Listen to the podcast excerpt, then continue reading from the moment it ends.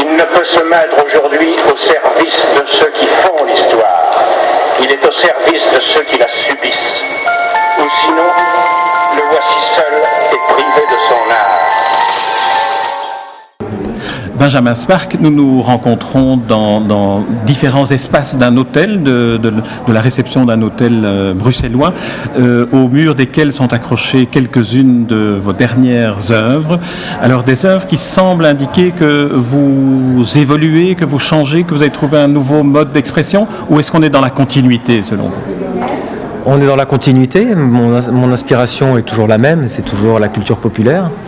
Euh, c'est toujours les affiches, c'est toujours euh, les histoires, c'est toujours le dessin. Mais c'est vrai que j'amène maintenant ce travail-là vers quelque chose de plus abstrait.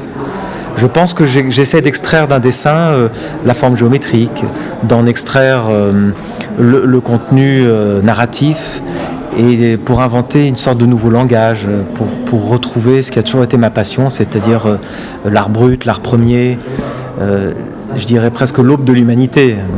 J'ai fait de l'art parce qu'un jour je suis allé à Lascaux finalement. Donc euh, je rêve toujours d'être euh, d'être dans cette grotte et, de pouvoir peindre des symboles et des choses très expressives. Mais pour ceux qui connaissent euh, votre œuvre, euh, une part de l'inspiration, du matériau qui construit l'inspiration, ce sont des dessins, ce sont des bandes dessinées, ce sont des affiches. Donc une œuvre préexistante qui finalement vous sert de matériau, comme, comme si c'était sur votre palette, il y avait la couleur, et puis il y avait tout cet imaginaire-là qui appartient à d'autrui. Oui, ce que disait euh, Gilles Deleuze d'ailleurs quand il parlait de Francis Bacon. Il disait, on, disait, il racontait que la- l'artiste n'est pas devant une toile blanche. L'artiste est devant une toile extrêmement chargée en symboles et en signes. Et justement, l'artiste doit euh, vider cette toile pour en extraire juste les symboles qui l'intéressent et les histoires qui l'intéressent. Donc en fait, évidemment, je suis nourri par tout ce qui m'entoure, comme tout le monde. Je suis de la génération euh, d'Andy Warhol et de la télévision, donc euh, j'ai même. euh, on me demande si j'ai de l'inspiration. Moi, c'est l'inverse. J'ai trop d'inspiration. Je dois évacuer tout ce que j'ai absorbé, toutes les images qui me bombardent, dont on me bombarde la vue toute la journée. Mais non, seulement vous, vous avez ce surcroît d'inspiration, comme vous dites, euh, mais, vous avez aussi un matériau qui est inépuisable, qui est celui euh, de ces bandes dessinées, de cet art populaire, dont vous faites autre chose.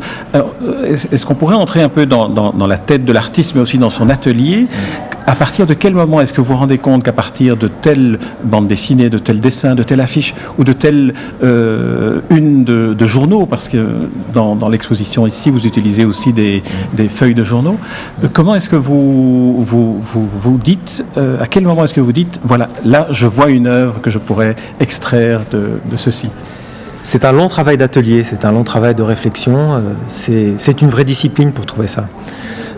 je dirais que hum, c'est, euh, je sais plus qui disait Jacques Brel, je crois qu'il disait, euh, faut se mettre au travail. Et puis quand l'inspiration sonne à la porte, il y a intérêt à déjà au travail.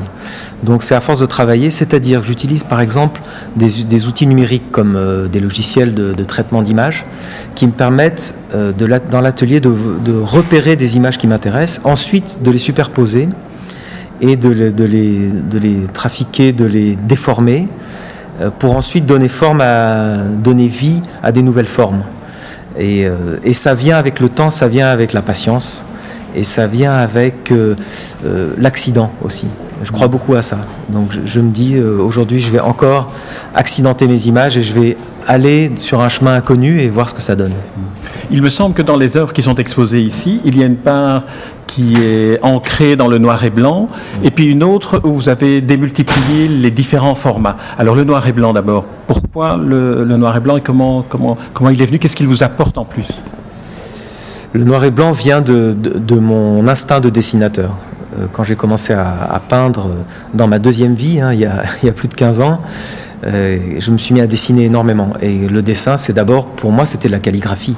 Donc c'était de l'encre de Chine sur du papier blanc. C'est ce qui m'a fait rêver. Donc je me suis imprégné de calligraphie orientale, calligraphie asiatique. Et forcément, le noir et blanc est toujours présent en moi. Après, il y a une, charge symbolique très forte dans le noir et blanc que tout le monde pourra comprendre sur cette dualité du noir et du blanc. Euh, mais ensuite, pour votre, euh, pour votre deuxième question sur euh, d'autres œuvres qui sont pleines de couleurs ou qui sont bichromatiques ou avec trois couleurs, qui sont mélangées, ça c'est le cabinet de curiosité que j'ai voulu faire aujourd'hui. C'est-à-dire que l'assemblage des œuvres de plus petit format sur un, long mur euh, de cette réception d'hôtel est aussi une œuvre. Il n'y a pas que chacune des pièces, il y a l'ensemble. Oui, l'exposition s'appelle The Cabinet, donc c'est un clin d'œil au cabinet de curiosité euh, des fameux collectionneurs. André Breton en était un. D'ailleurs, son cabinet de curiosité a été exposé euh, au musée Beaubourg sur un grand pan de mur et on voyait une centaine d'œuvres disposées de manière en patchwork comme ça sur ce grand mur à Beaubourg. Ça m'avait ça m'avait frappé. Euh, quand je visite, quand je vais dans les, les- logements, les habitats des, collectionneurs, il y a aussi tous ces tableaux pêle-mêle rassemblés, euh, comme si ces collectionneurs voulaient accumuler. D'ailleurs, dans collection, il y a, il y a accumulation. Euh, donc, j'ai voulu symboliser cette accumulation d'œuvres en prenant ce long couloir qu'il y a au Sofitel, qui n'est pas exactement, qui est après la réception, dans un lieu beaucoup plus chaleureux d'ailleurs, qui fait pas tellement penser à un hôtel, qui fait penser à un endroit plus, plus intime. Et je me suis dit, c'est l'endroit idéal pour montrer une collection euh, de- de- d'œuvres de, de Benjamin Spark dans un univers euh, euh, feutré et, privé. Dans le, petit livre publié aux éditions Louise, publié par, par vous et par la maison d'édition qui a publié un autre ouvrage rassemblant des, reproductions de, votre travail plus en couleur, vous évoquez vos visites à l'hôtel Drouot, qui était un endroit où vous aimez bien aller au moment où vous avez fait cette transition entre une vie plus classique de chef d'entreprise et euh, la vocation artistique. Le cabinet de curiosité, c'est un peu aussi un hôtel Drouot. Ah oui, oui, complètement. C'est vrai que c'est l'art m'a attiré euh, à Drouot. En fait, quand j'ai quand j'ai arrêté euh, de, travailler en entreprise, c'est en allant à Drouot euh, tous les jours que j'ai été fasciné par cet univers. Mais il n'y a pas que des tableaux, il y avait aussi bon des livres, des bibelots, des, des cannes à pêche, des enfin toutes sortes de choses tous les jours, des milliers d'objets qui partent aux enchères. Et effectivement, avant chaque vente, il y a une exposition des, des œuvres et tout est mis pêle-mêle comme ça, sans cohérence. Et euh, je trouve ça intéressant parce que c'est de l'accumulation.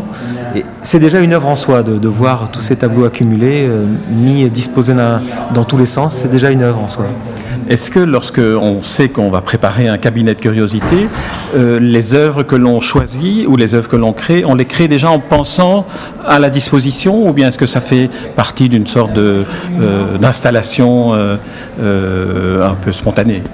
Non, non, c'est très pensé, c'est très réfléchi. J'avais même la, longueur du mur, la hauteur du mur précisément.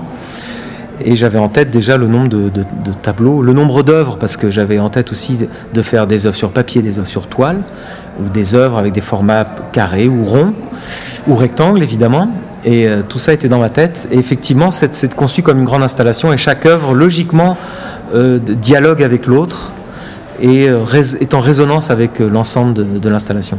Alors sans que nous nous déplacions comme ça, la qualité sonore reste bonne, est-ce que vous pourriez nous décrire le cheminement de, de ce cabinet de curiosité? Il y a un cheminement pas forcément linéaire, mais on va dire que les œuvres fonctionnent euh, par deux ou par trois. Donc l'idée c'est de repérer euh, dans l'installation euh, deux ou trois œuvres qui, vous, qui sont au milieu même de l'installation. On n'est pas obligé de commencer par la gauche. On peut même commencer par la droite d'ailleurs, euh, comme, comme au Moyen-Orient. hein. On peut, on peut tout lire de la droite vers la gauche. Et, ou, s'attacher à deux ou trois petits tableaux et, remarquer la, façon dont ils rayonnent ou dont ils s'installent au, sein même du mur. Ça, ça, ça peut être ludique même, hein. c'est l'idée. hein.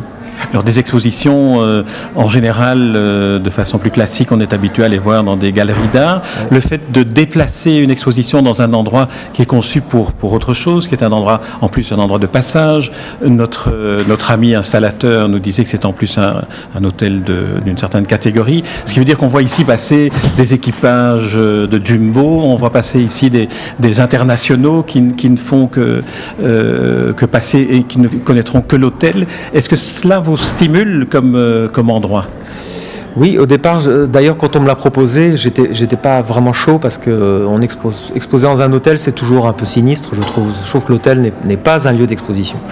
Et on voit bien que souvent les tableaux qui sont dans les hôtels sont juste simplement décoratifs. Donc j'ai accepté ce challenge à la condition que je puisse, moi, proposer euh, une thématique différente. Et ils ont tout de suite accepté, parce que le Sofitel s'implique maintenant dans une démarche d'art contemporain, et ça c'est très bien.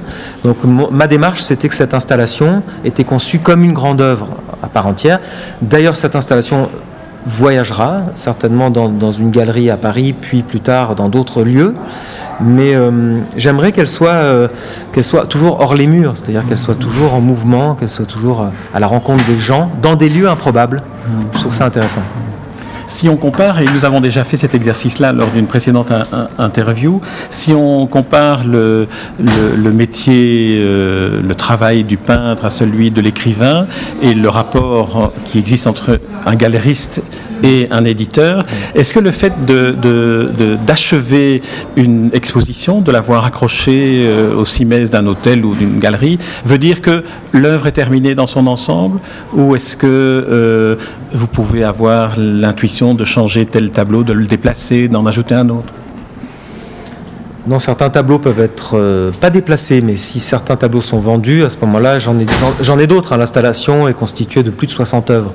Mais on n'a pas pu afficher les, ou installer les 60 œuvres ici, faute de place.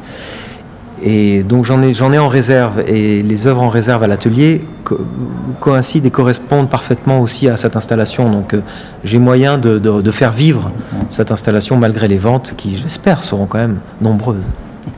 Très bien, Benjamin Spark, c'est aussi une euh, invitation que je prends euh, d'aller visiter l'atelier pour voir la face cachée de, cette exposition. Je vous remercie, Benjamin Spark. Avec plaisir.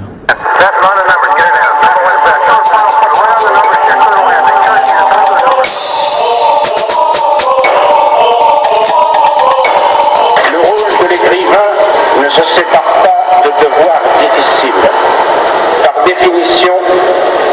Il ne peut se mettre aujourd'hui au service de ceux qui font l'histoire.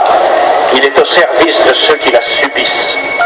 Ou sinon, le voici seul et privé de son art.